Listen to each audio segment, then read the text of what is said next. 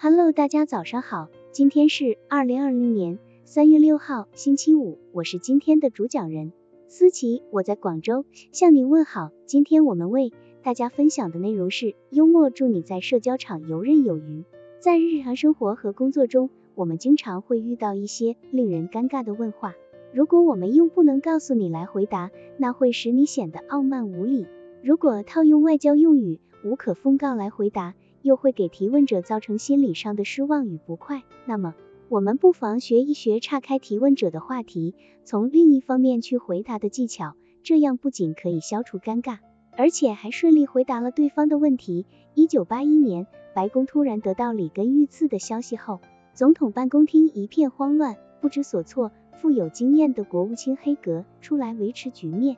黑格曾任美国驻欧洲部队司令，脱下军装后又当上国务卿，一向以果断稳重而知名。但他听到里根被刺的消息，也慌了手脚，还闹了个笑话。一个记者问黑格：“国务卿先生，总统是否已经中弹？”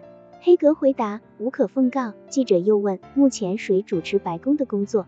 黑格答道：“根据宪法规定，总统之后是副总统和国务卿，现在副总统不在华盛顿。”由我来主持工作，这一回答引起了轩然大波，记者们议论纷纷。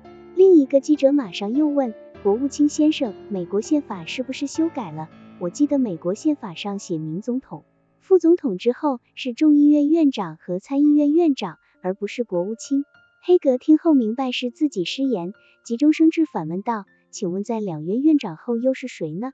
他们都不在白宫现场，当然由我来主持了。”刚才为了节约时间，少说了一句话而已，几句话便自圆其说，为自己解了围。在社交场合中，有时会遇到自己不想公开，而别人又偏偏要打听的事，或是自己偶然触及对方的伤痛，忌讳及隐私，出现了尴尬的局面。这时，以周围的环境为媒介，迅速转移话题，便是一种普通有效的应急措施。在社交活动中，虽然说话讲求幽默。却也应该在幽默的同时尊重他人。幽默需要温文尔雅，需要语言的美感，而不是自以为是、出言不逊、恶语伤人。请记住，有风度的幽默才可能是社交场上无往不胜的法宝。